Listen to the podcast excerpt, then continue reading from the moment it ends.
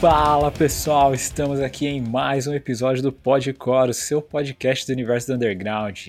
E aqui do meu lado, ele, o cavaleiro do zodíaco que toca guitarra.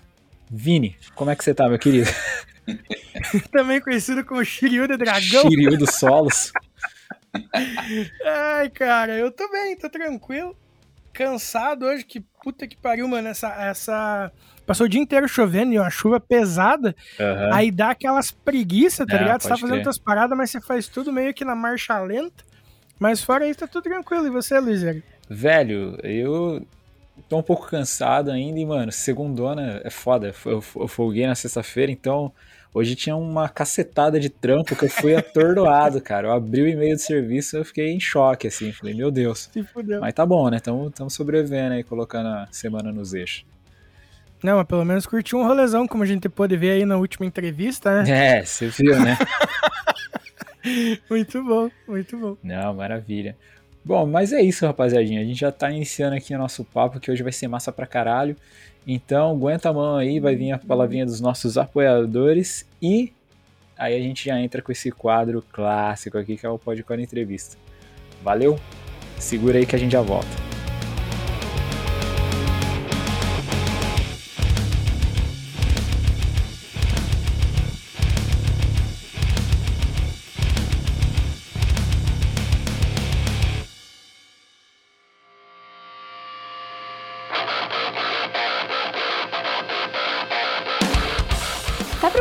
Portal focado no universo underground para ficar por dentro do que tá rolando na cena? Então cola com o Downstage. Somos um site dedicado a todas as vertentes do emo, pop punk e hardcore, que traz informações quentes para manter você ligado em tudo que tá rolando. Então acessa lá www.downstage.com.br e garanta o seu lugar na primeira fila. Siga as nossas redes sociais também. É só jogar na busca arroba Downstage no Instagram e DownstageBra no Twitter. A frase, não é só uma fase, mãe, nunca fez tanto sentido.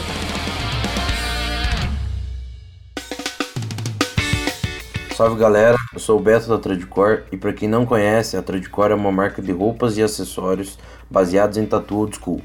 Nossa loja online você encontra camisetas, bonés, bermudas, pets, eco bags e todos esses produtos com estampas de artes de tatuagem old school exclusivas de tatuadores parceiros nossos. Então, se quiser dar um confere e garantir um produto com estilo e qualidade, é só acessar o nosso site www.tradcore.com.br. Aproveite e segue a gente aí no Instagram, trad.core. Tamo junto!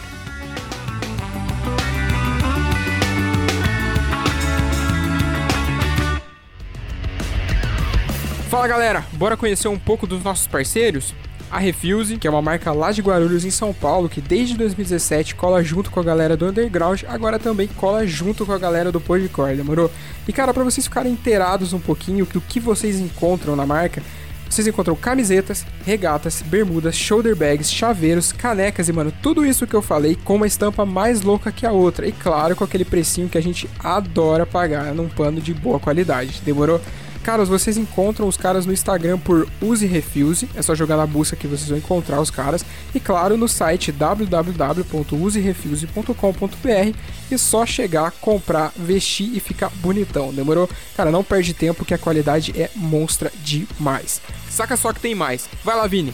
Tá procurando a camiseta da sua banda favorita? Ou então uma caneca estilosa, um moletom quentinho? Talvez até vários artigos de decoração para deixar sua casa maneiríssima? Então, o lugar certo para você é o Armazém do Rock, uma loja especializada em rock e artigos geek, além de outras paradas muito fodas. Para conferir o catálogo dos caras, é só colar no arroba Armazém do Rock e solicitar pelo link na bio. E ah, falando que é ouvinte do Podcore, você ganha 5% de desconto na sua compra. Tá esperando aqui quem ainda não foi dar uma olhada, hein? Agora sim, bora pro episódio.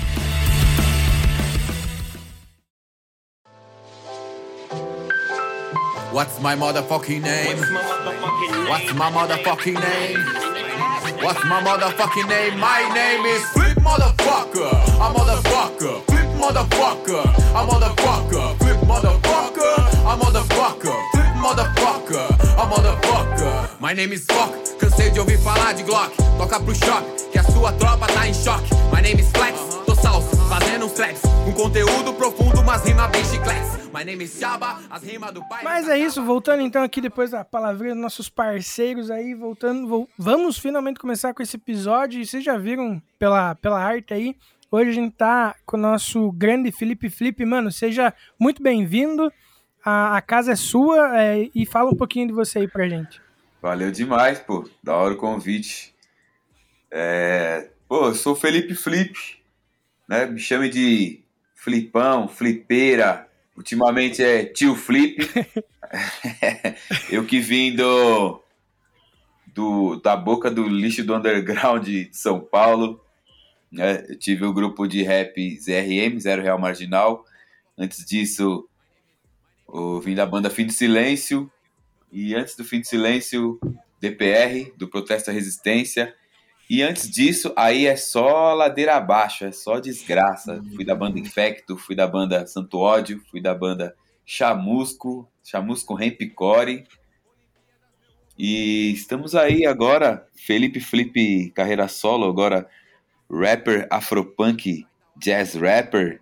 Estamos aí. Brabo demais, mano. Pô, e pra começar aí o papo, então, fala pra gente como que você começou na música, mano. Qual- como que foi seu, seu primeiro contato com som? Quando você começou a ouvir música, tipo, de uma maneira mais séria, assim? As primeiras bandas que você foi ouvindo? Quando que você começou a se envolver com banda e tudo mais? Eu comecei a ouvir. Eu sempre ouvi muita música MPB aqui em casa, por causa da minha mãe, por causa do meu pai.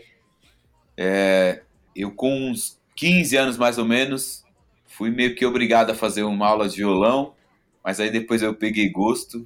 Depois que eu ganhei uma guitarrinha Golden, que tá comigo aqui até hoje, eu, e eu comecei a comprar revistinha na, na banca para tirar umas cifras, né? E aí eu eu tive esse contato, e aí, por causa do skate, eu sempre falo que o que me inspirou, que me influenciou foi trilha sonora de vídeo de skate, né? Na época era bem Nossa. aquela coisa, ou skate punk ou skate gangsta, então eu gostava ali dos dois mundos, né? E Hum. aí comecei a ter banda ali, na adolescência, bandinha de punk rock, né, meu? Tocava aquela coisa ali, é, o que toda banda punk no começo toca ali, ó, gritando HC, Ramones. E aí eu tocava guitarra, tocava e cantava. Depois de um tempo ali eu fiquei só no vocal. Então eu sempre falo que foi foi essa minha meu primeiro contato com a música ali. E pô, até hoje eu sempre eu ainda sou muito influenciado por por trilha sonora de vídeo de skate, né? Agora não tanto porque era mais aquela coisa da VHS, né? Da vídeo de skate 411. Então foi mais ou menos por aí. Aí depois a desgraça veio acontecendo, né? O, o cão já começou a puxar meu pé, comecei a ouvir as coisas mais desgracenta, mais pesada. E aí fui ficando cada vez mais pesado até ir, pro submundo ali do, do, do, do punk, hardcore e grindcore. E aí foi indo. Até eu ter começar a ter banda ali que eu era só vocal. Na banda Infecto a gente começou a sair da vila, que a gente sempre, sempre foi muito vileiro aqui, né? Vila Sabrina, Vila Maria. Com a banda Infecto a gente já fechou no hangar, espaço impróprio, aí começamos a conhecer a cena underground do começo ali. É, aquela, aquela coisa ali, a galera, o começo do Stray Edge, tanto que a gente nem sabia o que era isso. Mas a gente teve muita sinergia com bandas como é, Maguerbs, Paura, e aí La Revancha, várias ali dessa cena. Então foi por aí. Mais ou menos aí. Massa demais, cara. Pô, e, e apesar de você hoje estar envolvido com o universo do rap, você já citou aí que você né, teve envolvimento com o hardcore e, e com essa cena. Fala um pouco disso pra gente, cara, de- desse, desse seu background aí no, no hardcore e no punk. Você falou do DPR, né? o- en- então já. de- ali já tinha essa mistura do rap com rock, mas É, vem, vem um, pouco, um pouco mais pra trás e fala pra gente só da, da sua fase no, no punk e no hardcore, pra depois a gente chegar nessa mistureba com o rap aí. exatamente. Eu tocava numa banda que era Skacore, assim. Tocava Ah, guitarra, legal. era o Timóteos. E aí a gente tocava muito em Guarulhos, né? E aí a gente começou a conhecer ali uma galera da cena. E aí depois, a gente, eu, os caras do Fim de Silêncio já, era, já eram todos meus amigos, né? Que era eu sou vizinho deles aqui, né? Vila Sabrina e eu sou da Vila Maria. E aí eu já ia no show deles. Eu ia nos shows do Fim de Silêncio. Na época o hangar tinha um mini ramp, eu ia, ia para andar de skate e ouvia a barulheira, né? Não entendia muita coisa, mas eu, eu já gostava da presença de palco deles. E fiquei amigo dos caras do Fim de Silêncio. Comecei a acompanhar. E aí depois comecei a ouvir coisa mais pesada ali também. E aí a gente montou a banda dos vileiros aqui da Vila Sabrina, que era a banda Infecto, que era pra entrar na cena ali junto com o Fim de Silêncio, né? De repente abriu os shows, que a gente era muito fã de Fim de Silêncio e Paura, a gente acompanhava muito. Fim de Silêncio, Paura, Mago Herbs, a gente era muito fã. E aí a gente começou a, a rodar pela cena ali, até, aí conhecemos os meninos do Envy Dust, e aí foi indo. E aí mais pra frente, lá na frente, eu entrei pro Fim de Silêncio. E aí antes do, é, antes do, fim, antes do Fim de Silêncio eu tava no DPR, né? Ricardo Stefano, meu parceiro aí até hoje. Já passou por aqui, inclusive. Sim, verdade. Acompanhei, flagrei. Um, um abraço aí. Forte abraço, meu mano Ricardo, tá ligado? Tô devendo umas rimas já pra ele já. Que nós vamos fazer coisa nova aí junto. E aí o DPR.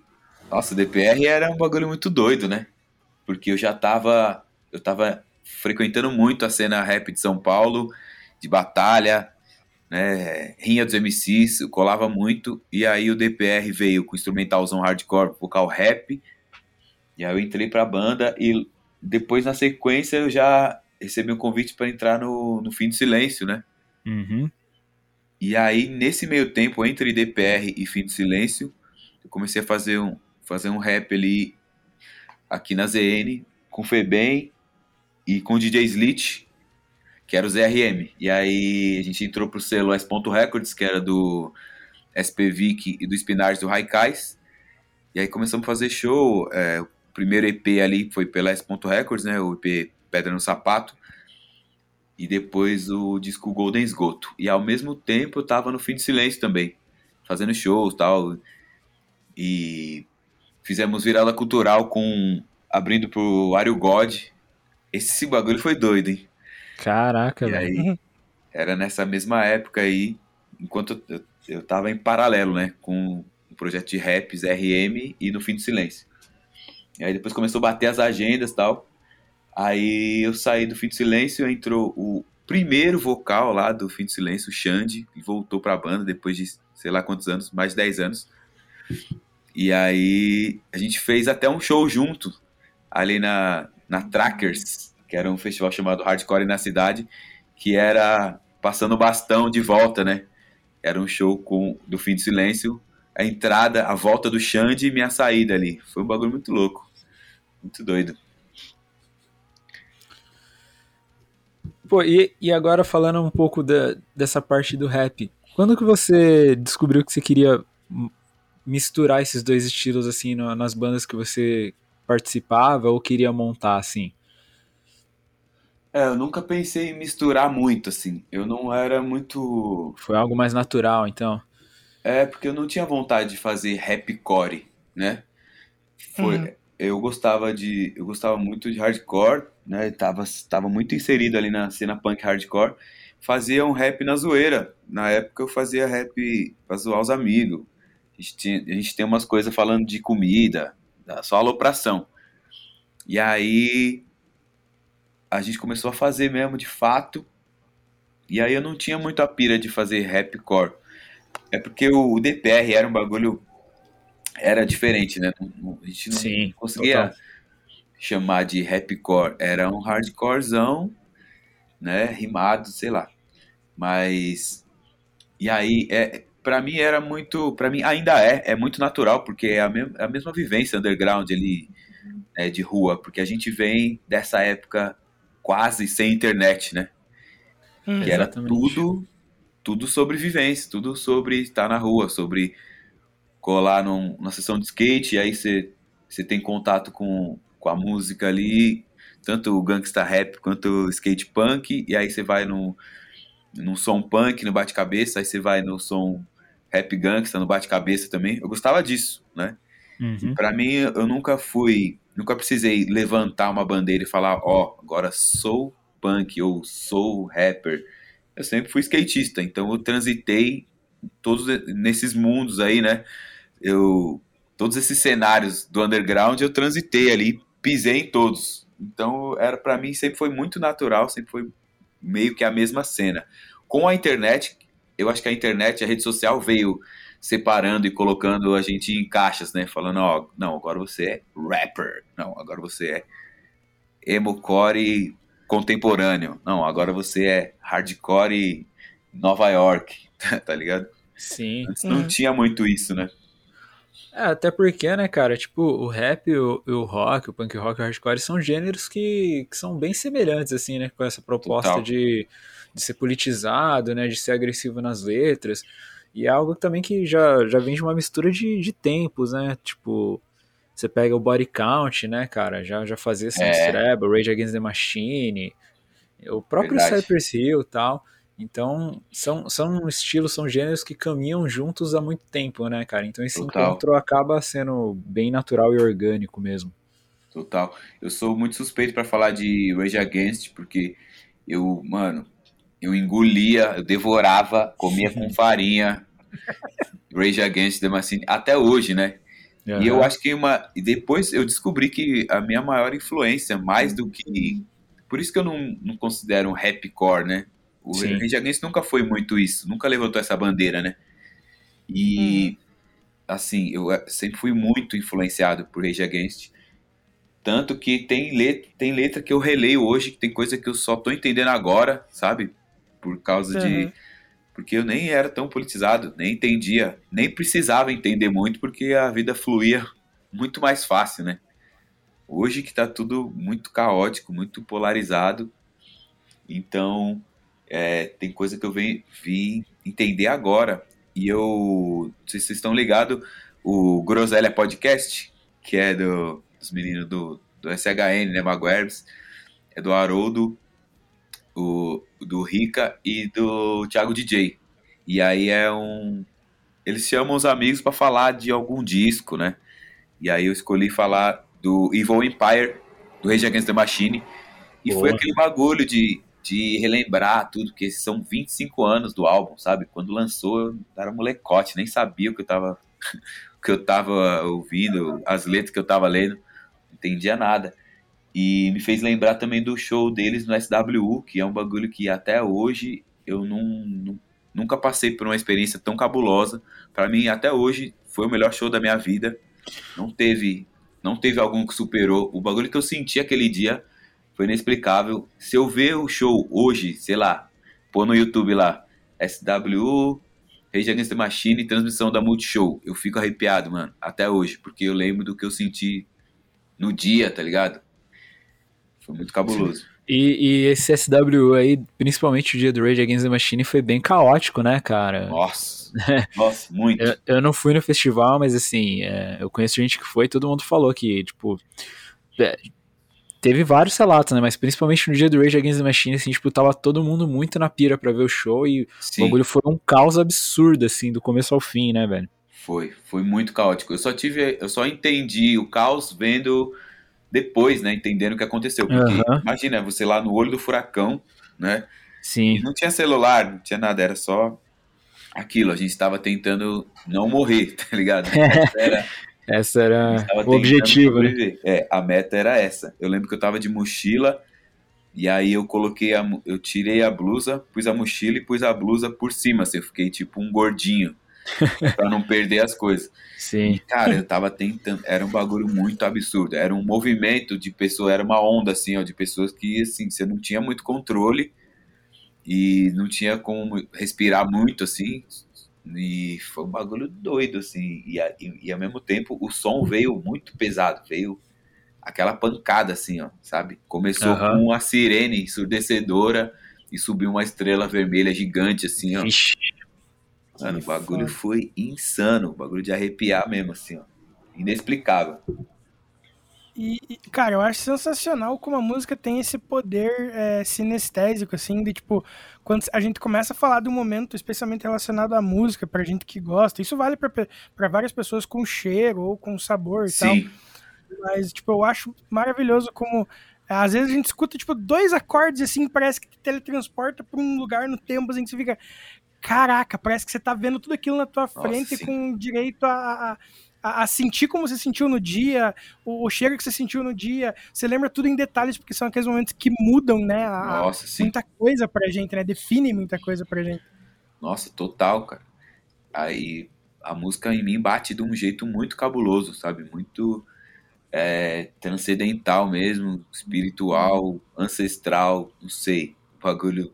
A uhum. música em mim bate de um jeito que eu não sei explicar esses tempos aí, cara, mó doideira. Tava no, no front, tá ligado? Manjo. Esse pico. É, eu, eu fiz uma tour com a banda Teste. Agora, Nossa, caralho, começo foda. do ano. E aí a gente encerrou no front, né? A gente fez uma hum. tour na, ali no litoral norte. Coisa do João e do Barata, né? Vocês sabem que eles são muito doidos. O João me chamou e falou assim: irmão, tive uma ideia monstra. Eu quero fazer uma tour de verão com o teste. Aí primeiro que eu achei uma doideira. Falei, mano, tour de banda, verão, né? que banda death metal grind faz tour de verão, né? Aí ele é. falou, então é essa a ideia. E eu quero que você faça o seu rap junto. Quero fazer uma tour com você. Falei, cara, mas irmão, na boa, não tem nada a ver, irmão. Aí ele falou, é isso. eu quero bagulho nada a ver com nada. Quero deixar os outros em choque. Quero deixar os outros sem entender nada. Falei, então demorou, tá ligado? Sou doido também, então fomos. Aí a gente partiu na Kombi, acho que sete dias e seis shows, uma parada assim. Caraca, que cara, foda. imagina, eu aprendi muito nessa tour, porque eles são muito, eles são muito ligeiros, eles, eles têm muita experiência com tour, né? Uhum. Eles fazem muita é. turnê e é uma das poucas bandas brasileiras que fazem tour nos Estados Unidos, né? Que é muito difícil. Sim, né? sim.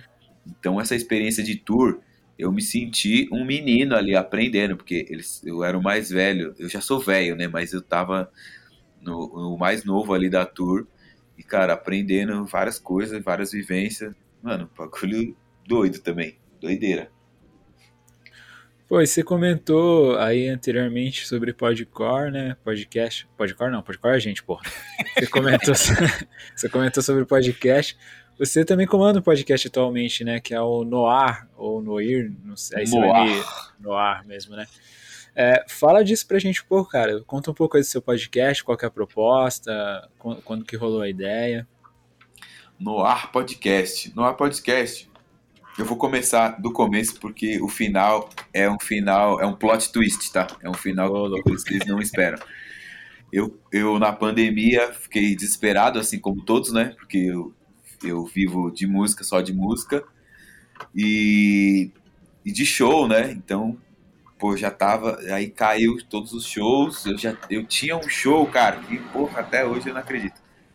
É, tava marcado de eu cantar no, no lançamento de um tênis novo da Vans. Caralho, bicho.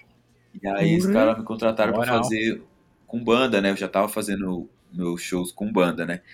E aí tava tudo certo, eles falaram, ó, aí entrou a pandemia e falou, ó, vamos adiar por tempo indeterminado tal. Enfim, acabou que cancelou. E, porra, fiquei muito bolado, porque já tava tudo certo, tudo, tudo arquitetado. E aí começou a cair o streaming também, né? O, o, o que uhum. eu, a merra que eu ganhava de streaming também começou a cair. Falei, porra, e agora, né? Se eu vivo só da música hoje, não vai dar pra. Vou ter que explorar outras coisas também. Vou fazer uns trampos, vou trampar só com música, né? Vou trampar, sei lá, minha imagem, comunicação também. Então veio veio a ideia de me abrir um pouco mais para isso. Então eu fiz algumas alguns trampos com a minha imagem, né, publicidade e tal. É, fiz até a propaganda que ficou icônica, né? Propaganda do Banco Next, e aí minha cara ficou no Brasil inteiro durante um tempo. Tava em todo lugar, mano. No, nos busão, no outdoor, é, na, na Paulista, meus parentes do, do Brasil inteiro, meus parentes da Bahia me viram, meus parentes do Espírito Santo. E aí eu passei na, no, no comercial do no intervalo do Big Brother, tá ligado? E foi bem aquele Big Brother que tava ali os parceiros do rap, que tava a Carol Conká e tava o Projota. Então foi, mano, uma uhum. doideira. A pandemia foi um bagulho muito doido, cara. E aí eu. A, a Vans também me ajudou muito na pandemia, que eu fiz a campanha do, como embaixador, né? Me, me selecionaram como embaixador do Vans Old School no Brasil, né? E aí me ajudou muito também. Eu fiz uma live, né, dentro do escritório da Vans, que é a Live Vans, tá até no meu canal, subi até no meu canal agora. A ideia era fazer tipo um NPR Tiny Desk, né, dentro do escritório da Vans. Uhum. E foi um bagulho cabuloso, porque tava no ápice da pandemia, em choque, a gente não, não, tinha, não conseguiu ensaiar, né, porque tava todo mundo em pânico, né. E uhum. aí eu comecei um. Eu fui para ser entrevistado no, no podcast, que é o mini podcast. E aí lá eu falei pros caras, falei, é, vocês não têm pretensão né, de abrir para ter outros podcasts dentro do, do estúdio, né? Do estúdio do mini podcast. Aí eles fizeram a proposta de eu começar um podcast meu. E aí falou, ó, inventa um nome aí, vamos, vamos tentar. Aí eu pensei no, no nome, outro podcast, né? E aí eu comecei, chamei o meu parceiro da Lua, que é do, do rap, do trap ali, é original de Campinas. E aí a gente começou esse projeto que se chama O Outro Podcast, né? Que a gente ficou levando a galera da música, do, do skate, né, tal. Até o Rodrigo Dead Fish foi, mano, também. O Thiago DJ. Foi uma, foi uma galera bem, bem cabulosa, assim. E aí o projeto foi até o final do ano, final do ano de 2021, porque o, o da Lua teve uma filhinha, né? E aí uhum. ele ficou de, de, de licença maternidade. E aí e não ia voltar, né? Provavelmente o podcast, porque, pô, né? Imagina com a filhinha pequena tal, tal, ia estar tá no corre. E aí, nesse meio tempo, eu recebi a proposta de, de entrar pro Noir Podcast. Eu tinha ido lá para ser entrevistado, né? Que é no Studios uhum. Flow. E aí fui, troquei uma ideia com eles e tal. E aí eu tinha. Aí em janeiro eu fiz a tour com o teste. E na sequência eu fiz uma mini tour na Bahia para divulgar o meu álbum, né? Que eu lancei ele em novembro de 2021. O álbum Pela Cor. E aí eu tava em Bahia quando eu recebi a proposta de fazer parte do Noir Podcast, porque um dos apresentadores, que é o Ale Santos, ele, ele ia sair e aí indicaram meu nome lá tal para eu apresentar junto com o Paulo Cruz. Então eu topei, então virei funcionário do Estúdios Flow. E aí eles falaram, bom, então é, depois da sua turnê na Bahia, você já volta e já estreia tal no podcast. Aí o que, que aconteceu? O Monark falou as, as merdas dele lá, uhum. deu no que deu, né? Rachou o, o Flow no meio, o Monark saiu do Studios Flow, montou o bagulho dele. E aí eu entrei nesse caos, né? No olho uhum. do furacão. E aí o Noir Podcast a ideia são a ideia principal é, são pessoas pretas falando de diversos assuntos, né, cultura, política, etc. É, a gente traz opiniões divergentes, né? Até o lema do programa é onde as, onde as, as divergências enriquecem e não dividem, porque o Paulo Cruz tem opiniões muito divergentes da minha, né? Ele se considera um, um negro de direita, conservador, cristão, e eu sou essa desgraça aqui que vocês estão vendo. né, eu sou uma pessoa da, da, da, vivência aí, né? Eu nunca uhum. fui muito politizado, não. Eu nunca tive muito estudo político.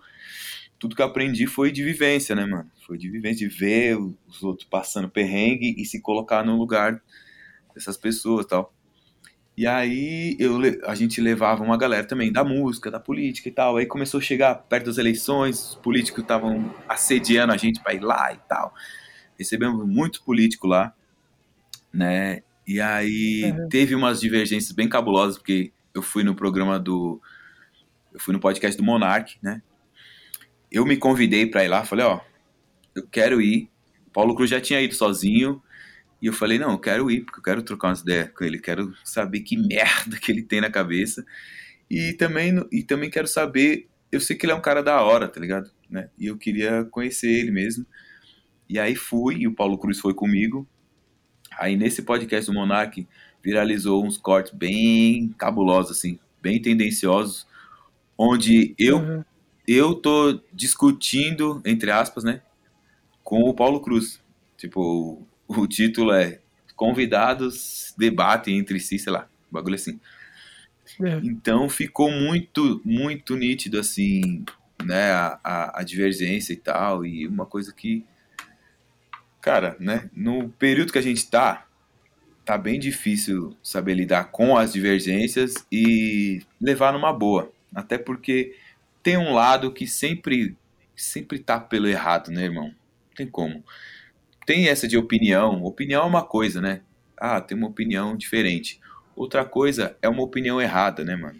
Porque a gente sabe que o certo, o certo, o lado certo não tem sangue nas mãos, né?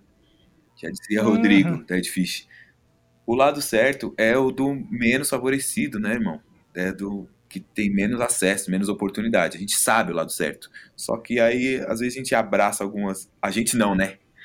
Certas pessoas abraçam uma narrativa que é errada, só que cai numa armadilha de, de, sei lá, de umas ideias conservadoras, sei lá, não sei, ideia cristã, ideia bolsonarista, para falar que não é o certo, para falar que tudo tem dois lados, mas a gente sabe que não, né? Né? Enfim, o plot twist é: o Noir Podcast acabou. Eita, Paramos com o Noir Podcast. Por quê? A gente já tinha projetos de cada apresentador ter o seu programa, né, o seu quadro solo. E aí eles, o Estúdios Flow falou, então já vamos meter marcha no seu quadro, no seu programa solo. Não vai ser podcast, tá? Já adiantando. Eu não posso dar muito spoiler, mas não vai ser podcast, mesa cast, vai sair desse formato. Não vai ser ao vivo, vai ser Uhum. gravado. A ideia é uma parada mais lifestyle, é, cobrir meus shows, o show dos meus amigos, campeonato skate. Nossa. E aí, e o Paulo vai seguir com a parada dele, que é, né, ele é professor de filosofia, então ele vai seguir no bagulho dele, política, filosofia e fé, cristianismo, negros de direita, Uhum. essas coisas. e aí eu vou seguir no, no, no- na minha toada aí, underground, porque tudo que eu juntei todo esse tempo, mais do que juntar dinheiro, foi juntar amigos, juntar história pra contar, é, juntei, juntei perrengo, perrengue, perreco. então vai ser isso. não tem como não juntar, né, mano? Não tipo, tem como, querendo ou não, a, toda como. vivência ela, ela vem com muita coisa, assim, né, mano? Porque aprender na tentativa e erro Nossa, é, sim. é- te, te- te traz umas paradas assim que, tipo, só você comentar com uma pessoa, às vezes a pessoa fica, ah, pare, mané, pare, irmão. Pô, vai dar migué noutra. tá ligado? E, e, e dessas, desses perreco, desses perrengue, né? Desses apuros, saem as melhores amizades. É ou não é? Concorda comigo ou não? Uhum. exatamente. É porque é É nesses isso, momentos, né, mano, que você descobre quem tá realmente ali contigo, tá ligado? Exatamente, porque é muito fácil hoje fazer rap, que tá em alta. O rap não tá mais em alta, né? Agora é o trap. Mas, enfim, muito fácil você fazer um trapzinho e chegar lá no seu camarim com o rider tudo certinho e tal. Só que a gente veio de outro rolê, a gente veio de um rolê que a gente tinha que fazer nosso próprio rolê e carregar os ampli e divulgar e sair colando É, amp outra geração, né? outro bagulho, outra vivência. E nisso a gente tava ali por amor mesmo, mano. Quantas vezes não paguei pra tocar, tá ligado? Uhum. E se não é, se não é pelo dinheiro, né? Só pode ser por amor à música, ou amor ao corre, ou ao, ao propósito mesmo, né? Então, é, o amor une muito mais, né, pai? De verdade, né? É muito fácil você montar uma banda, um grupo de rap pra fazer dinheiro, mas, né? Acabou o dinheiro, acabou o amor. É, bem por aí mesmo. E, e é, e é aquilo, né? Tem altos e baixos. Não é. O rap não tá mais em alta como, como quando eu comecei ali, né? 2012, com Zero Real Marginal. Que era um bagulho skatista maloqueiro. Se a gente fosse fazer isso hoje, não, não ia dar bom. Até mesmo o Racionais, acho que se o Racionais começasse hoje, não ia sair do underground, tá ligado? E são épocas, né, mano? E aí tem épocas que o dinheiro vem, tem época que vem menos, e a gente tem que se reinventar. Hoje, eu posso falar que eu tô na melhor fase, mas não é o maior hype, não, viu, mano? É por, por corre mesmo, por ser clássico, por ser. por estar pela causa mesmo, né? Uhum. O, o, que eu consigo, o que eu consegui hoje, né? Hoje eu tô fazendo show nos, nos melhores lugares, assim, né? Pra se fazer show em São Paulo. Mas é por causa do conceito e da construção da ideia. Não é por número, não é por hype, porque eu não consigo mais atingir a, público adolescente, que é o volume mesmo, né? O volume que leva gente mesmo, a massa que, que consome e que dá like e comenta e comenta no comentário do amiguinho e xinga o amiguinho. É, a galera que engaja, liga, né? Engaja de verdade, né? Infelizmente hoje nós estamos vivendo num mundo que o que conta é o engajamento, não é mais a qualidade do som, não é mais a causa, não é mais o amor, não é mais nada, é engajamento. E lógico, mano, a gente tá velho, a gente não fica perdendo nosso tempo discutindo em comentário e, sabe, de uhum. internet. E a gente também não vai mais em show também, né? A gente não consome mais um merch igual a gente tinha aquela emoção juvenil, né? De fazer. Então vai ser sempre isso. O hype vai estar sempre na molecada. E, e eu já entendi que eu não, não sou mais moleque, não sou mais moleque, né, mano? Meu som hoje é de adulto, tá ligado? Boa. E Sim. tem um preço. E isso tem um preço, né, mano? Que é tudo mais sofrido, tudo mais doído, tudo menos, menos gente, menos público, menos grana. Mas é isso. Eu vou. Próxima terça-feira eu vou tocar num pico que eu sempre sonhei tocar, que é o Blue Note, né? Porra, é, um rapper tocando no Blue Note, que é uma casa conhecida por ser. Por jazz, né? Por ser de é, jazz. Jazz, blues, aí vai a galera da MPB agora também. E aí vou fazer um show lá. Eu nem imaginava fazer um show lá tão cedo. Eu achei que eu ia ter que fazer muito, muita presa ainda na cena jazz blues ainda, né? Mas não, tô indo com o meu som rap jazz, meu som rap orgânico. É com banda. Pô, massa demais. algo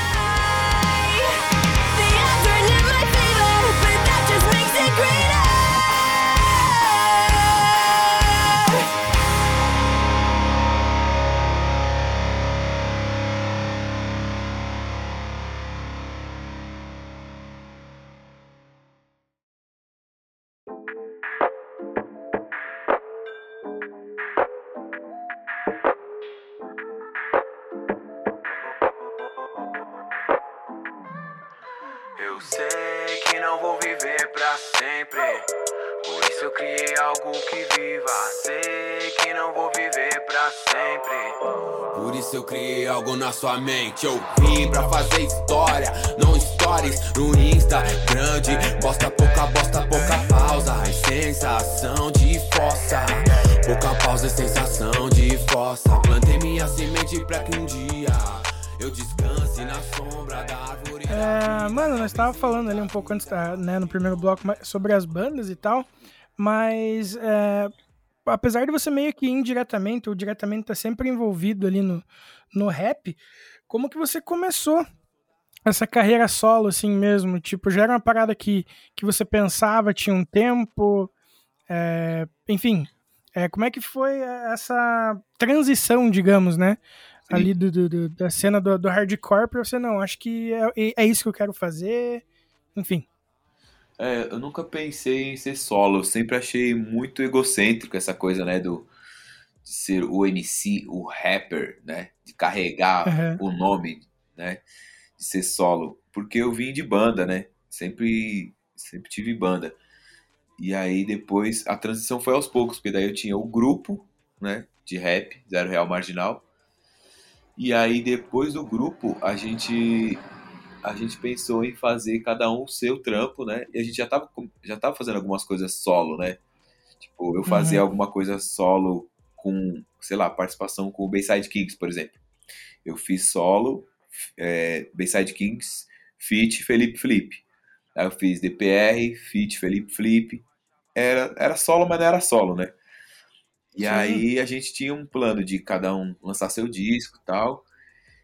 E aí veio a ruptura ali do, do coletivo de rap da Massaclan, na época que a gente fazia parte. Então isso ajudou a separar o grupo também.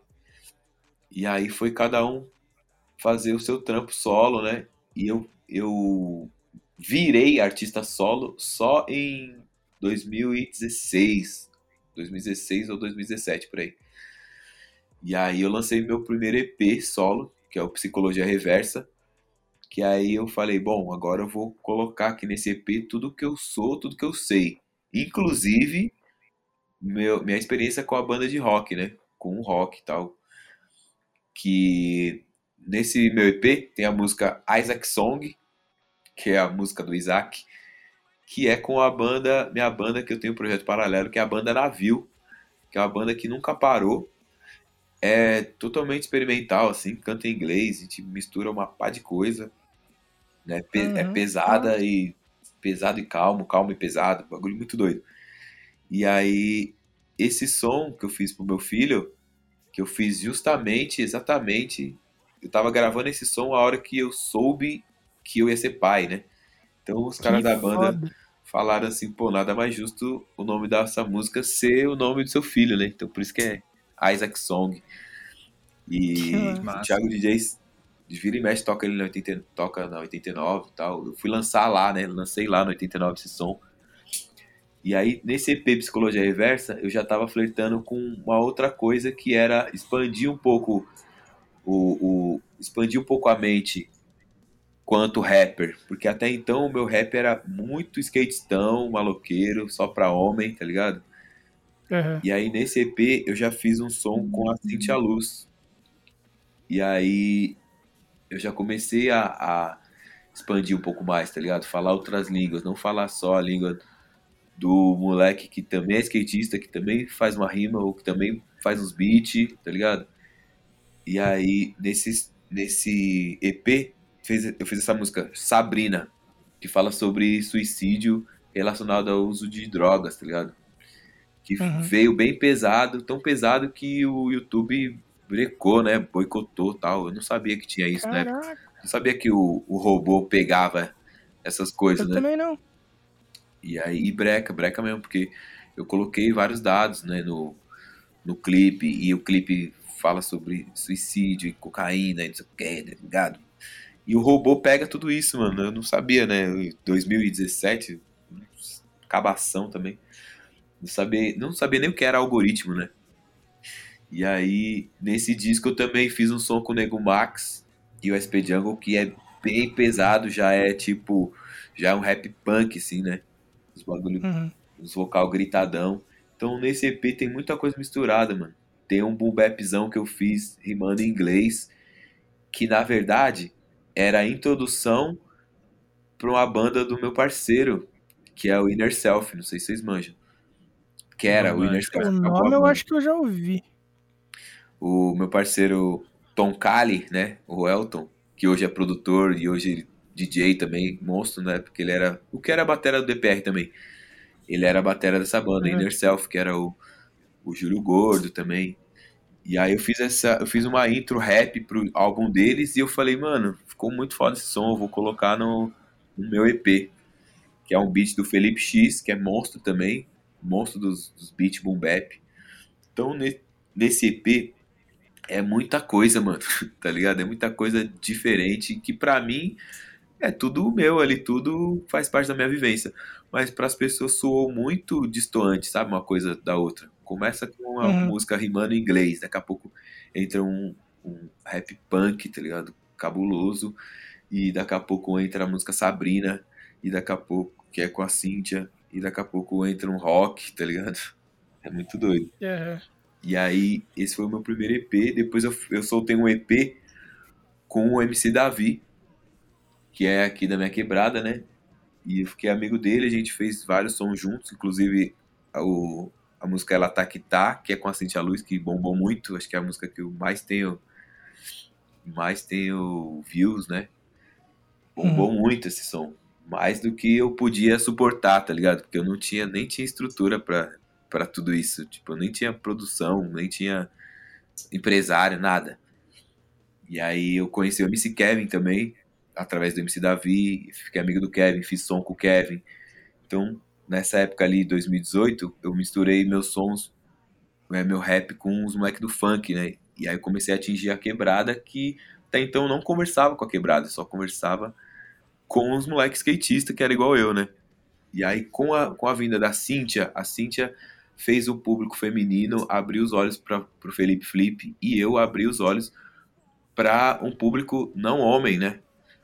Uhum. É, LGBT e, e mulheres também. Então, foi um público que me abraçou muito, mano. E, e aí que expandiu, aí que eu comecei a viver de música mesmo, tá ligado? Foi aí. Foi aí nessa época.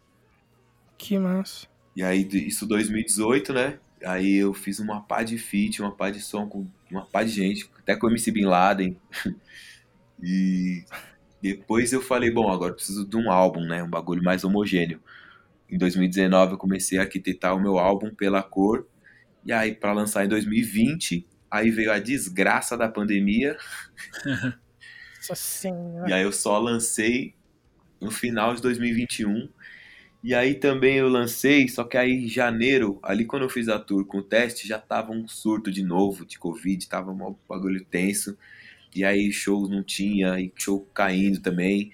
E aí foi indo aos trancos e barrancos, eu lançando single ali, clipe. Só que show mesmo, tipo a tour do álbum, eu tô fazendo agora só, pai, tá ligado? Só agora, setembro, que eu peguei o circuito municipal, que é um show em todas as quebradas, tá ligado? Norte, sul, leste, oeste. Por isso que eu bati a tour de pela cor, pela quebrada. E no meio desse desses shows na quebrada vai ter o Blue Note, que é bem no lugar de boyzão, né? E aí eu vou encerrar a tour na Bahia, né, em novembro. E aqui em primeira mão, já vou falar aqui pra vocês. Manda Vou fazer um show no Sesc Belenzinho. Sesc Belenzinho em novembro. Olha só que brabo. Um ano do álbum Pela Cor. Então, Que foda. dá tempo de decorar alguns refrões ali do álbum Pela Cor, que eu achei que foi muito injustiçado, tá ligado? Foi muito foi muito flopado, como diz os jovens, né?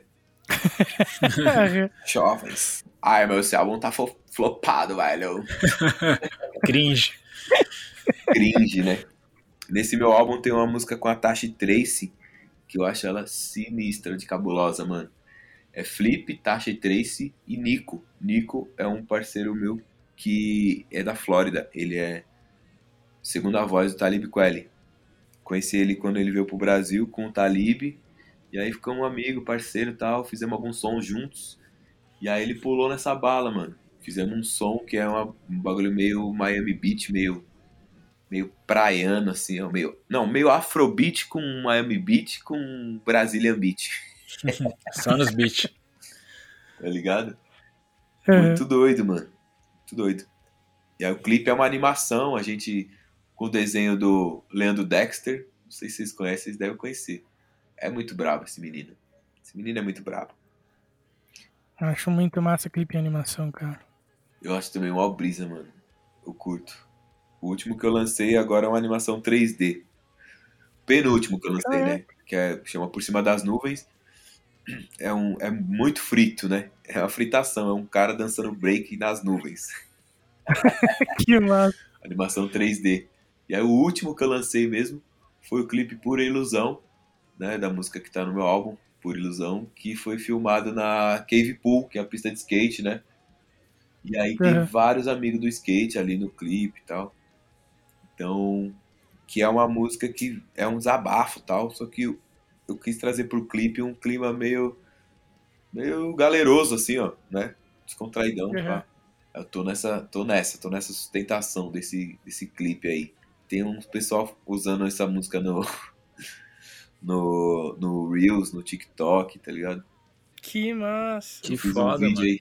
Eu fiz um vídeo pra zoar meu filho que viralizou. Coitado, Muito moleque. Mano, eu fico, eu fico zoando ele. Puta que pariu, mano. Quando ele for grande, eu vou ter tanto material pra alô pra ele. eu fiz um. Eu coloquei um pão francês, pão seco, dentro de uma Uhum. caixinha do McDonald's. Aí quando eu entreguei pra ele, assim, eu pus a música Pura Ilusão, tá ligado? Pura ilusão. Que. Mancada, né? Tadinho. Isaac, É. te amo, moleque. Se um dia você estiver ouvindo isso, saiba que eu te amo, viu?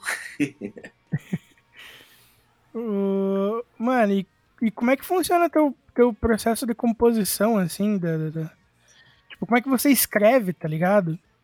Nossa, é caótico, hein, mano? meu, meu processo de, de composição é bem caótico. Eu, quando tenho ideias, independente da hora do dia, eu anoto Uhum. e eu deixo pra montar mesmo só quando eu vou pro estúdio, né? Só pra montar o quebra-cabeça. Porque Mas daí já monta em cima do beat ou. monto em cima do beat. Ah, né? bota. Eu escrevo, sei lá, uns bagulho louco, assim, uns textos. Ou tenho uma ideia de um áudio, uma melodia, gravo. Eu mando uma mensagem pra mim mesmo. Não sei, acho que vocês têm isso aí também. Você tem um grupo no WhatsApp Ah, é. com você mesmo? Sim. Sim. É isso. Aí, porque eu de um tempo pra cá tenho tido muita dificuldade pra parar tudo que eu tô fazendo, parar tudo que eu tô pensando e fazer uma coisa só. Mas aí, Uhum. eu- na pandemia, isso piorou, tá ligado? Sendo que eu falei, bom, agora na pandemia eu vou ter muito tempo pra escrever muitas canções, compos... vou compor muitas canções. Só que, mano, minha cabeça tava a milhão fritando. E aí eu descobri o que era ter ansiedade, o que é esses bagulho, tudo, doença mental. Aí que eu fui estudar, aí que eu fui pesquisar, aí que eu fui me cuidar também. Procurei uma psicóloga. E aí eu tô, tô me cuidando, tá ligado? Com a psicóloga, é, fazendo terapia, ela me indicou ir no, ir no neurologista pra saber o que, que eu tenho nessa desgraça da, dessa minha cabeça que eu não consigo parar de pensar, tá ligado? Síndrome do pensamento acelerado. Eu não tenho um Uhum. diagnóstico, mas é, é TDAH, com certeza. Porque ela não quis diagnosticar porque ela é ligeira, né? Ela, ela não pode fazer isso porque ela não, não receita nada. Por isso que ela me encaminhou para um, pra um outro médico, né? Que pode receitar. Uhum. Mas eu não quero tomar remédio, tá ligado? Eu quero mudar algumas coisas na minha rotina, né? Usar algumas ferramentas para aliviar essa gritaria na minha cabeça, para evitar tomar remédio e tal. E aí eu tô tentando fazer as coisas de um jeito que funciona para mim. Então, por exemplo, isso aí funciona para mim, no processo de composição, né? Eu anoto as ideias que eu tenho ou tento lembrar, mas eu não, se eu parar, falar assim, não, agora eu vou parar para escrever, para me inspirar, aí eu não consigo, né? Eu tenho que eu só Uhum. me inspiro em movimento. Eu tô fazendo outras coisas e pensando em outras coisas. Se eu parar para pensar numa coisa só, automaticamente já vem 10 milhões de pensamentos na minha cabeça. Nossa, é uma merda, né, mano? É Eu tô doido. ligado, eu tenho TDAH também. Nossa, tem dias que parece que nada rende. cara. Nossa. É uma bosta. Você Sim. sabe o que você tem que fazer, mas você não consegue. Não consegue. E aí, porra, a gente a vida inteira ficou achando que a gente é burro, preguiçoso, né? mano? É, aham. Eu pensava, cara, por que que pra certas coisas eu sou mó inteligente, pra essas coisas eu sou mó burro, mano? Sim. E aí, aí a, a, a, psico, a psicologia, né, a, psicóloga me ajudou a entender que não é só, não é preguiça, não é burrice, né? Eu tenho, a gente, é, como que se diz? Neurodivergente. A gente tem uma neurodivergência, É, né? a gente tem hiperfoco, né, mano? Só que o problema é que a gente não consegue É. focar em nada, então a gente tenta focar em tudo ao mesmo tempo, Exatamente. involuntariamente. E não consegue não responder a algum outro estímulo, né? Que é alguma distração, alguma Sim. coisa. É muito difícil manter, né, o foco. É cabuloso, mano. Mas pelo menos eu tô. Pelo menos dormir bem eu consigo. e comer bem, porque eu, seu tio que come, hein? Seu tio que come bem. Tá maluco, cara. Pô, e você atualmente tem, tem figurado em vários singles, né, mano? Como que você enxerga esse formato aí dentro do, do universo do rap? É, hoje single é o que é, né? Eu acho que Sim. na, na. Não sei agora, depois da, da pandemia, que veio a parada de álbum, né, tal. Mas ali 2018, 2019, a parada era single. Porque, até porque o streaming, né? Spotify, Deezer, trouxe um formato diferente, né? É, você faz um lançamento de um álbum, é, você gera um buzz, que é o mesmo buzz que você gera, lançar só o single, né? Então, se for ver na técnica, na prática, você lançar 12 sons no ano, né? Você vai gerar um, Uhum. você vai levantar ali duas, 12 pautas, né? E aí você lança um álbum e depois vai sustentando ele, né? É, é outra dinâmica. Eu ainda gosto de álbum, apesar de eu não, não ter mais paciência para ouvir os álbuns, né, coisa nova que lança e tal, é, eu fui contaminado, caí nessa armadilha, né, do, do streaming, que é, sabe, você tem um monte de playlist e você coloca lá no shuffle e vai que vai, né? Você ouve Hum, no. sim. Você põe uma playlist no YouTube quando você, você vê, você não consegue ouvir o álbum todo, vem tudo fora de ordem, quando vê, tá em outro artista já. Sim, é bem isso. É bem isso, aí como é que faz, né? Fica difícil.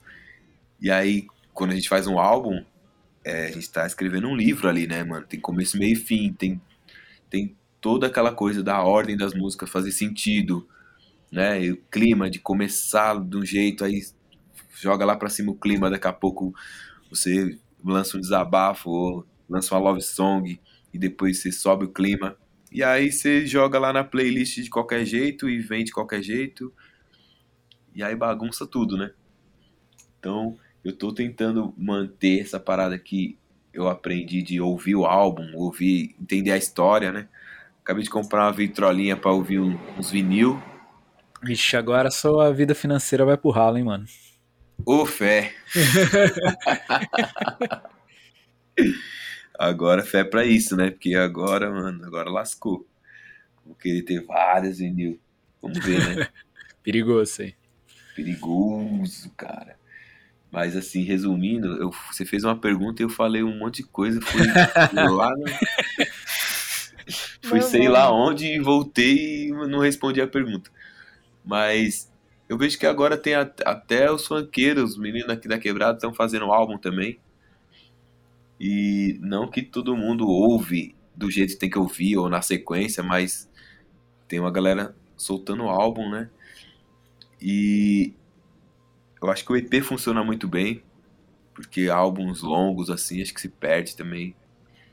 Mas o álbum ainda é uma, uma pauta boa para você fazer uma fazer um movimento, né? Tipo, fazer uma tour do álbum, fazer um, um lançamento da hora, num pico da hora, principalmente quem tá com um som mais de, de tiozão, quem já tá um pouco mais maduro.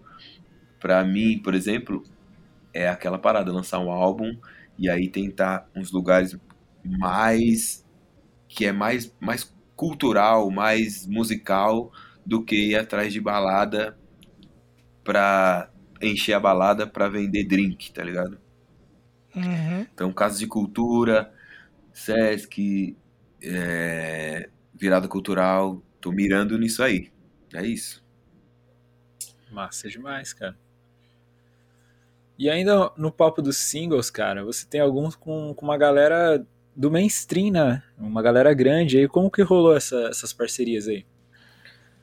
A maioria foi foi broderagem, amizade mesmo, camaradagem, porque pouca coisa eu fiz que foi não montada, mas tipo arquitetada pra vender ou pra ser um single, pra ser para atingir alguma coisa, sabe?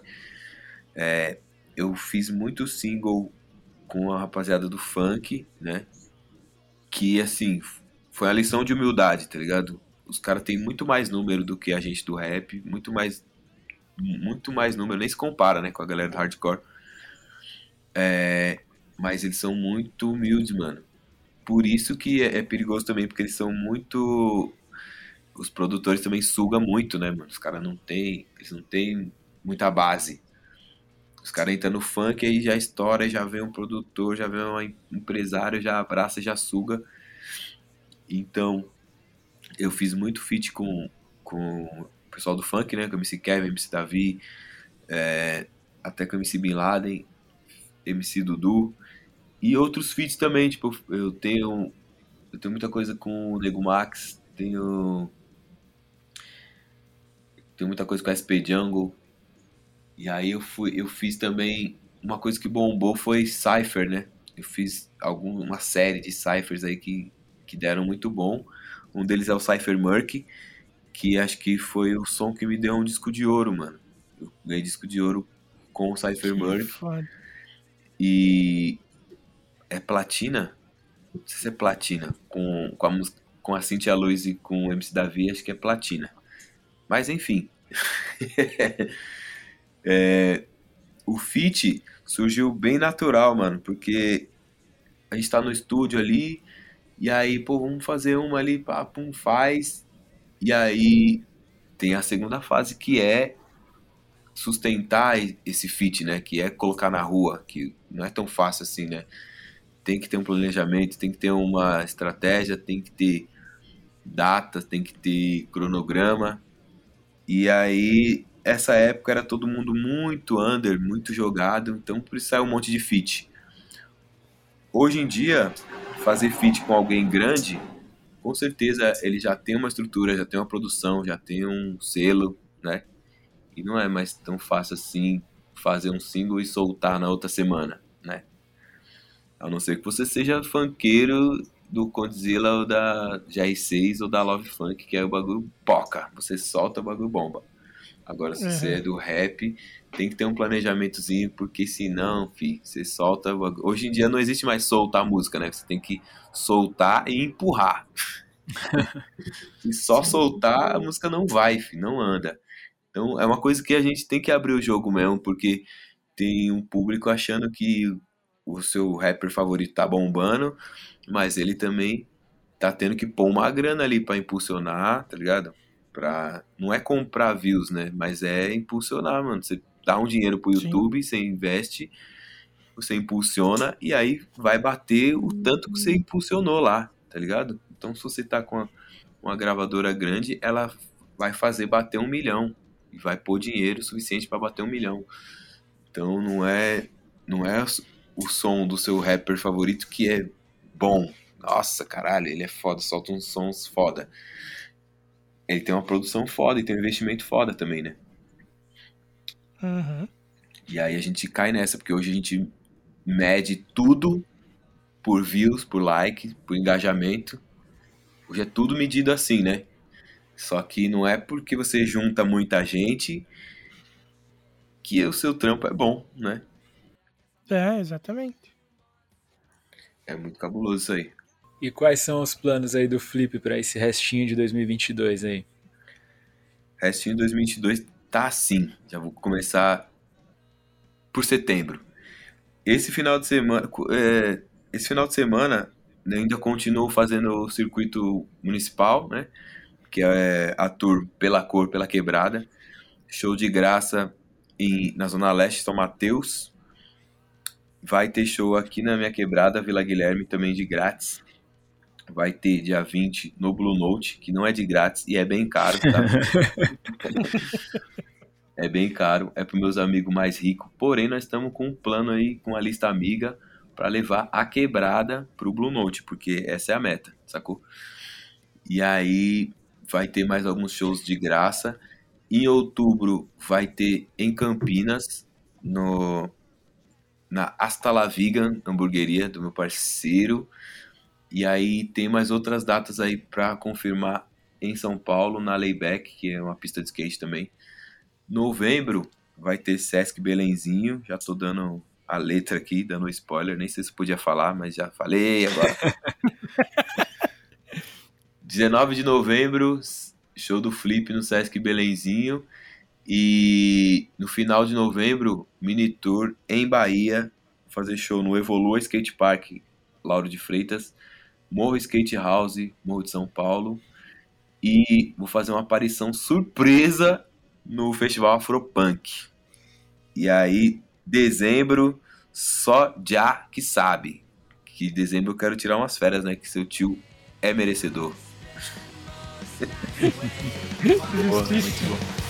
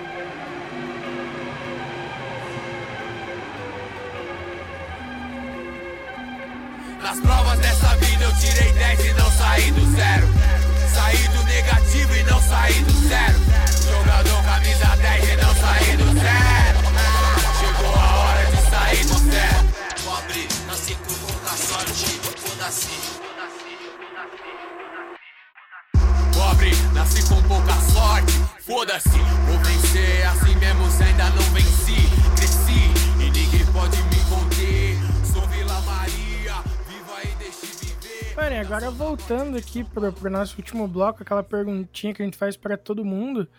É, qual que é a tua opinião sobre o underground atual, assim, o que você tem visto e pá? O underground atual continua lindo. continua lindo, com muito amor envolvido e muito pouco dinheiro, né? A gente sabe. E, Uhum. e também muita, muita pouca visibilidade, né? Sem views, sem likes, sem fama. Só quem gosta que tá no bagulho. Isso tá filtrando muito, né, o underground, porque é muito difícil viver de música underground, né? Então, muitos do que fazem estão fazendo por amor, porque tem outros trampos, outros corre, né? E eu acho que isso tem que ser valorizado, irmão, porque a gente tá caindo na armadilha de valorizar só o que tá bombando, só o que tem muitos likes, só o que tem muitos seguidores, e não é esse o bagulho. Tem muito, muita banda que junta gente porque é foda, porque tem uma energia foda, porque tem uma energia da hora, porque faz um rolê da hora, sabe? E às vezes essa essa turma às vezes não tem, mano, a sagacidade de fazer número, né? Então a gente tem vários exemplos aí de várias bandas que estão, mano, às vezes arrasta uma galera, faz um rolê da hora que às vezes não é muita gente. Às vezes é pouca gente, mas é um bagulho saudável, um bagulho da hora, um bagulho de gente que gosta do que do que tá fazendo e gente que, que gosta de consumir, né, mano, aquilo. A gente não pode deixar o underground morrer. A pandemia eu sei que matou, matou o underground. No rap matou, esquece, tá ligado? É, vários Uhum. picos do underground fecharam, né? Holy Club, Morpheus, que a cena acontecia, querendo ou não. E o- a pandemia matou. Agora que tá voltando, eu tô vendo uma cena muito bonita no underground acontecendo, né? É, eu fui agora no festival, no Baile do Chuva, né? Do Chuva TV, que juntou uma galera de várias bandas e fizemos uma jam session, tá ligado? Foi divertido pra caralho. Fui chamado pra cantar, cantei música do, do Dead Fish, cantei Planet Ramp, cantei minha música com o I Am Hell, que é uma banda under- underground também. Então, é, é difícil falar, né? Mas eu acho que a meta é valorizar o que a gente tem no underground. Porque pode ter certeza, mano, que tem muito mais amor envolvido do que nos trap que tá bombando ali, tá ligado? Que tá enchendo as casas. Isso eu posso dizer, porque eu eu vivo isso, eu transito, né?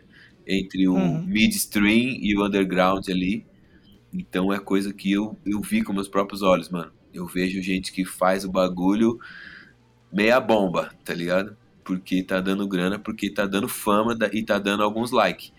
Mas se você tirar isso, não sobra nada, mano. E no underground tem muita coisa que é essencialmente verdadeira e que os outros faz com amor, tá ligado? Acho que é isso. Temos. É muito bom. E agora a gente chega aqui no nosso momento de indicação, cara. Então, o que você quiser indicar aí pra, pra galera que ouve o nosso podcast, seja som, livro, filme, documentário, videogame, fica à vontade aí pra indicar. Ó, que da hora. Ó, eu vou indicar é, videogame. PlayStation 2 é o melhor. Sem discussão. Maravilhoso. Play 2 é zica. É, leitura, eu sou suspeito pra falar de leitura porque eu tô num momento que minha cabeça tá muito acelerada, não consigo parar pra ler nada. Porém, eu indico o do João Gordo, Viva la Vida Tosca. Indico Diário de um Assessor, que eu- esse eu li com gosto, porque eu tô no livro, né, cara? Porra, porra, meu irmão, na moral, né? Se eu não lesse esse aí também, pelo amor de Deus, né? Diário de um Assessor, de Tiago Pagliari, que ele já foi meu assessor de imprensa, então ele teve alguns momentos icônicos ali da minha vida. quando eu cantei com, com o Charlie Brown, né? Charlie Brown voltou na turnê, também na atividade, me chamou para cantar um som. Ele estava presente e relatou no livro. É, série, eu não tô vendo série nenhuma. Não tenho paciência ultimamente. Justo. Filme, um filme muito bom que eu vi. É... Não, não vou indicar filme, não. Eu vou indicar um álbum. Eu tô ouvindo o álbum do Balance and Composure, que é muito bom, mano. Esse é brabo, hein? Bonito. E é o. Como que é o nome do álbum mesmo? Void? Não. A primeira música é Void. Esqueci o nome do álbum. É o álbum que, que a primeira música chama Void. E Turnstile, pô. Sou suspeito pra falar de Turnstile porque eu gostei demais dessa banda e tive a oportunidade de ver no Lollapalooza e no Cine Joia. Não sou, não conheço o Turnstile de mil anos, conheço dessa fase, dessa fase, como que se diz? Moderna, contemporânea. Gosto pra caralho. Indico Cores e Valores do Racionais, porque é um álbum muito foda que os outros às vezes não, não, não pararam muito para ouvir, né? Cores e Valores. Fica, fica uma babação de ovo. Mano Brown, Mano Brown, Mano Brown, você é foda, você é foda, você é foda. Mas mais foda do que o Mano Brown é o Racionais, mano. É, tem um legado muito maior, mais do que o Mano Brown sozinho. Porque o Mano Brown, é, querendo ou não, ele também é um dos nossos. E também erra, e também não, não é, não, ele, nem ele quer toda essa pressão nele, tá ligado? De que ele é o cara intocável e imbrochável, tá ligado? Sim. É isso. Ah, indico também o Groselha Podcast, que é interessantíssimo. E indico o álbum Pela Cor, que é o álbum do seu tio Flip. Então dá tempo de você decorar os refrão e ir nos shows aí que vai ter daqui até o final do ano. Isso é importante. Eu não indiquei nenhum rap, né? Caramba, viu? Que rapper sou eu, hein? Tô de parabéns. Tô de parabéns. Ah, eu tô ouvindo um, um rap muito foda, mano. Que é do. É velho, mas é bom. Shaolin Ruas Vazias. Esse álbum é muito bom, mano. E acho que de indicação. Eu acho que de indicação tá bom por hoje, né? Demorou. E você, Vinola, o que, que você indica aí? Cara, eu honestamente eu não sei. Ó, cara, de, de, joguinho, eu tenho jogado um no celular que eu achei bem útil para me distrair, às vezes, quando tipo, tô, tô, tô de vardo esperando alguma coisa. Que é um joguinho chamado Tower of Fantasy. Tower? É aqueles é Tower of Fantasy. A Torre da Fantasia? Isso. Cara, ele é um joguinho, tipo, aqueles RPGzinhos chinês dessa nova leva que você tem que ficar, é, a, a, entre aspas, né, atirando naqueles banner lá pra... Você junta a quantidade de moeda, você compra 10 tiros e daí vem um personagem aleatório, tá ligado? Pode crer. Mas, o, mas acho o jogo bem justo, porque, tipo, cara, eu, eu não boto dinheiro em jogo online, tá ligado? E eu meio que já tenho todos os bonequinhos do jogo só fazendo com o que o jogo te dá mesmo. Então, achei, achei bem justo, assim, até. Não, não, é tão, tão desesperado, tipo assim, pague e consiga vencer. E eu Pode achei. crer. Pra, pra, pra, passar um tempinho ali, eu achei, achei bem bom. Ah, de música, deixa eu ver. Cara, lembrei Puta de uma indicação boa. É o do meu mano Dieguito Reis que vai fazer o show comigo no Blue Note, ele é o batera da Vivendo do Ócio, tá ligado essa banda? Aham. Uhum. E ele tá com o disco solo dele, que é Verão numa Cidade Sem Mar. Mano, é bom demais, viado. É tipo um bug naipe, assim, ó, do, do Mano Brown, tá ligado? É uhum. bom demais, eu indico. Sou suspeito, né, pra falar também. é, bom. Cara, eu tenho ouvido bastante os covers de uma banda americana chamada Halloween. É, Halloween? Metal melódico. Ah, Vinícius. Halloween? Nossa, tudo a ver. Né?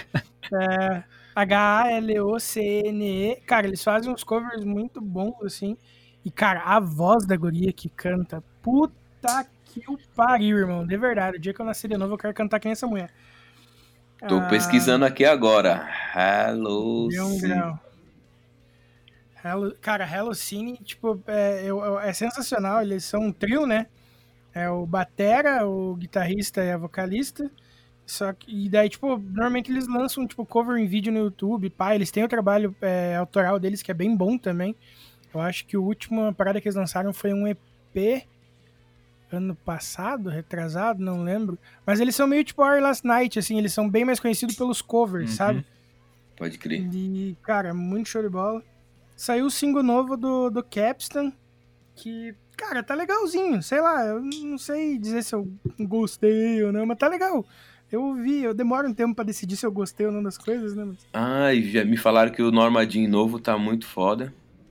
Não cheguei a Ó. ouvir, cara. E como que se escreve? Não achei aqui não. Hello Sim. H-A-L-O-C-E-N-E. L-U... Ah, tá. Fechou? Hello Sim. Não, tá parecendo Halloween. Que desgraça, cara. Falei que o Vinícius tá indicando na Mano, o- encoberta aí o o, Halloween. deus do, o deus do metal tá, tá me puxando pro Halloween aqui. Muito foda. E é, é verdade, bem lembrado, cara. Eu vou, eu vou procurar isso aí também. Vou procurar Norma de novo, que falaram que tá bom. Ah, uma pergunta que eu tenho pra vocês, cara. Vocês são de onde? Que lugar? Que cidade? Eu sou do Paraná, e uma cidade chamada Irati. Eu sou, Irati, eu sou de São Paulo, uma cidade chamada Biritiba Mirim. Biritiba Mirim. Pô, da hora, interessante. Vou estar em Londrina aí em outubro, hein? É pros lados aí, ou não? É longe, longe, né? O, cara, não é, é. É assim, 5 horas de onde eu moro, porém a minha irmã mora lá. Eu não sei se eu não vou estar por lá. Eu vou pra lá em outubro, eu só não sei se vai bater as datas. Mas vou estar por lá em outubro. Conforme for, nós tromba pra ó. tomar um açaí. Com certeza, irmão. É isso. Tamo junto. Ah, Além de Hallucine, pô, saiu também o, o último. Saiu o álbum, né, do, do- da Odeon com quatro músicas novas. E, cara, tá bom pra caralho. Ah, eles foram no, eles foram no, no podcore aí, né? Aham, vieram pra cá Pode os moleques super gente fina. Ah, o, o Wireless Night, já que eu falei da, da Hallucine, é, tem também. Lançou agora, né? Compilou, no caso, as músicas que saíram em, em singles, né? Em pares. É, eles lançaram com, como um álbum agora, que é o Decades, Dec- Decades of Covers. Que no caso eles lançaram, tipo assim, dois, três é, covers assim de músicas separadas por anos 90, 80, 70 e 2000, eu acho. Ó, Parada assim. Tem, tem oito músicas ali e, cara, Living La Vida Louca já é a minha versão favorita desse, que desse negócio. isso. Tem isso também? Mas Caralho. Tem. Simplesmente sensacional, mano. E vou dar aquela indicada no Delírio em Brasília, porque, cara, eu- é um podcast sobre política, pá, já indico aqui faz 300 Nossa, sim, mano. Sim, tô É ligado. muito bom, muito bom, mas eu rachei de dar risada, porque no Instagram agora eu acho que foi do do Cristiano Botafogo, ou foi no próprio do, do podcast, já não lembro. É, nesses movimentos aí do dia 7 de setembro, tava a Damares dando uma entrevista. Ele para no fundo, fica sorrindo assim. E quando ela fala o nome de alguém do coisa, ele fala técnico. Assim, ele não fala pra sair no áudio, ele fala só mexendo a boca. Mas pra quem conhece o podcast, a hora que ele fala técnico, é dá muita risada, tá ligado? Pega a- a- o contexto. Então, por isso que eu vou, vou reindicar o bagulho aqui, porque esse podcast me acompanha sempre. Visão. E acho que é isso. E você, Luísa? Cara, indicarei é, um disco de uma banda japonesa chamada Dear and Grey, o disco novo deles que é o Falaris, brabo.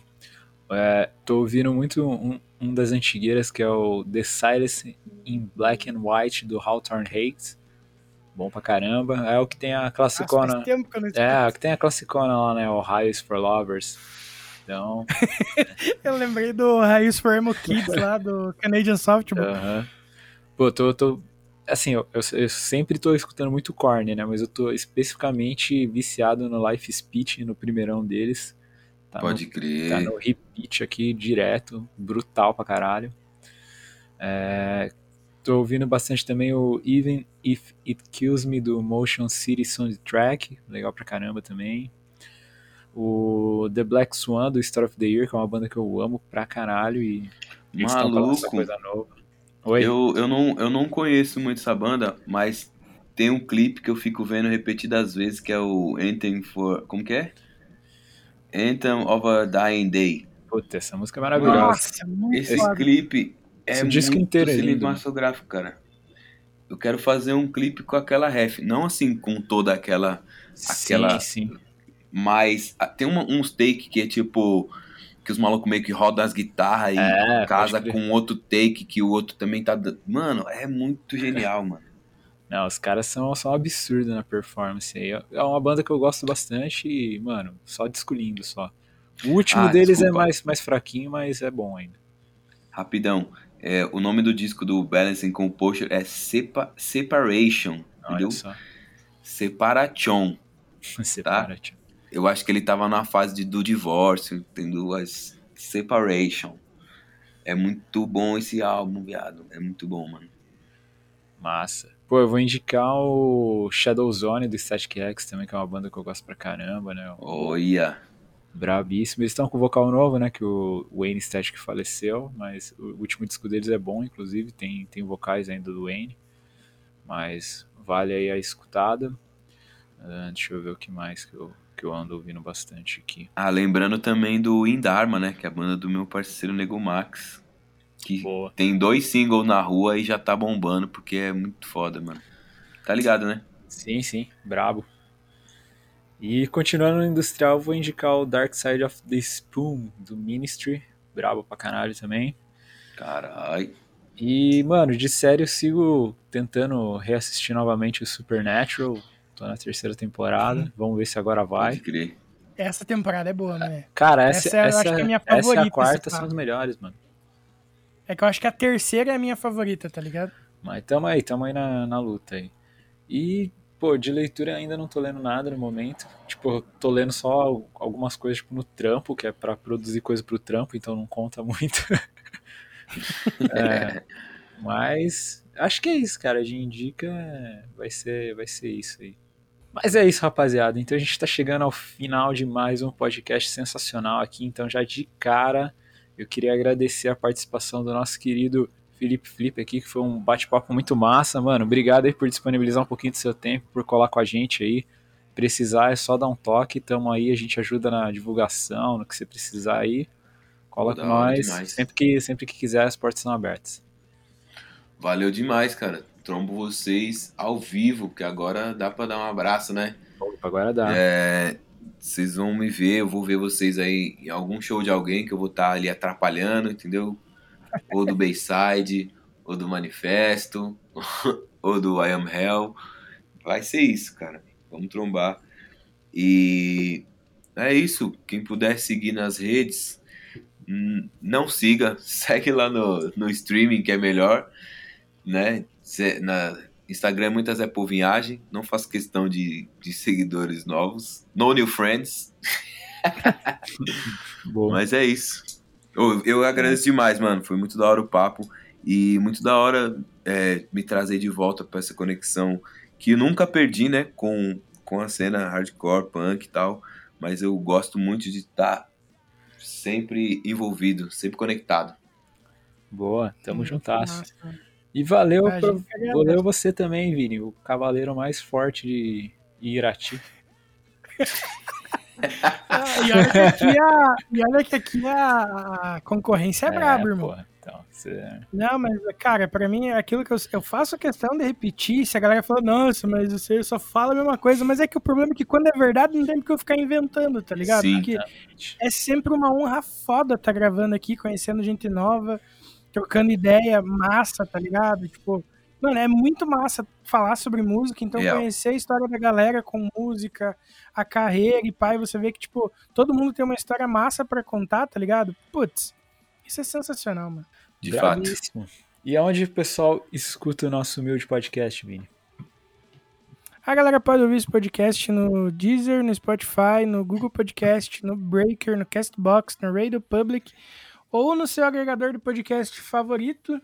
ou no meu, né, que no caso é o Podcast Addict, que, bicho, é simplesmente muito completo e eu não sei o que seria de mim sem ele. Só digo isso. E existe mais um canalzinho que o pessoal pode trocar ideia com a gente, não tem? É verdade, você também pode entrar no nosso grupo lá do, do Telegram. A gente tá sempre lá trocando ideias sobre shows e disco e música e coisa aleatória. A gente montou uma comunidade muito bacana lá no Telegram, então é só clicar no nosso linkzinho ali na bio do Instagram e, e você é direcionado para lá. Brabíssimo. Então valeu aí geral que acompanha, escuta, curta, curte, compartilha e tá sempre com a gente. A gente tá de volta aí na próxima semana. Não sei te informar se é Clube do Disco ou entrevista, mas a gente vai estar tá aí, então cola com nós que é sucesso. Ninguém nunca não, lembra, não, né? Bobagem, né? A, a memória gente... tá tudo fodida já essas alturas do campeonato. No caso, semana que vem a gente volta com o Clube aí, do Disco. eu sabia, Clube do Disco, era só fazer um mistério, você estragou a surpresa. isso, porra, essa, a, a, semana que a pessoa tá ouvindo isso não teve Clube do Disco, não tem eu surpresa. tem, Vini. O cara tá ouvindo, essa, isso o cara tá ouvindo pela primeira vez o podcast. Aí você me quebrou as pernas, me ganhou nos argumentos e eu vou com o relator nesse caso, então. Mas é isso, galera. Até a próxima aí. Valeu, geral. Um abraço. Falou. É nóis, valeu. Valeu, um abraço.